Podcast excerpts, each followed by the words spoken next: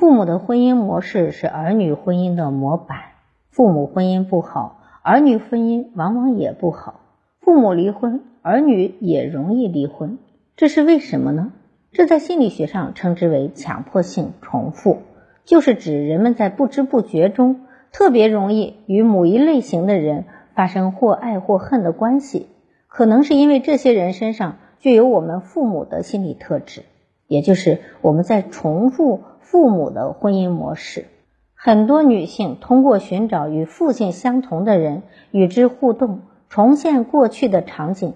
然后通过试图掌控局面去疗愈受伤的心灵，比如有一个暴力的总是指责自己的父亲，那么这个女孩也容易找一个脾气暴躁的老公，因为只有脾气暴躁的人才能让他有创伤重现的感觉，才能让他有回到过去的感觉，所以他只对脾气暴躁的男人感兴趣，并且他有着深深的改造愿望。希望脾气暴躁的丈夫变成温柔和顺的对待自己，这一切都是在无意识的情况下进行。可能我们并不知道发生了什么，却常常重复。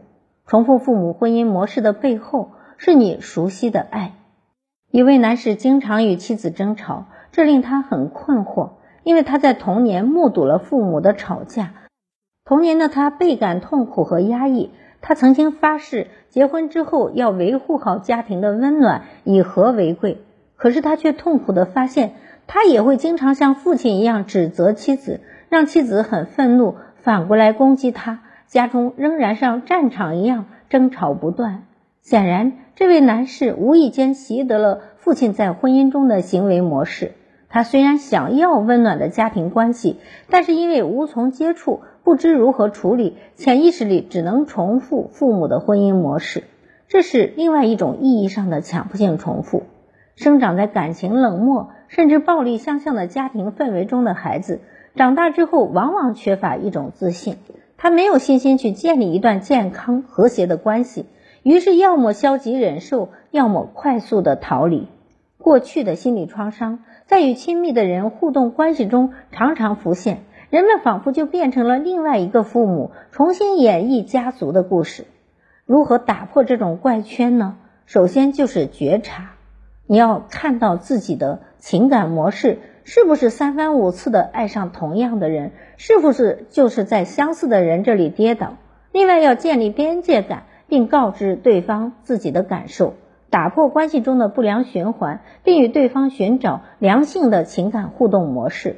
另外就是心灵回溯，去了解对方的成长经历，理解对方；再就是建立新的应对模式，比如丈夫经常下意识的将对母亲的期待投射到妻子身上，妻子可以开玩笑的对丈夫说：“老公，我是你的妻子，不是你的妈，这件事让我们重新商量一下吧。”这样让对方觉察彼此的情感，满足彼此的心理需求。面对强迫性重复带来的影响，多去探究新的模式，人生就有了多种可能。每个人都是带着原生家庭的心理烙印走过成长之路，我们都是在疗愈童年的创伤。让我们学会去懂得爱自己，懂得发现一个新的成长模式吧。好，我是心理咨询师张霞，关注我，咨询我，帮您走出困惑，走向幸福。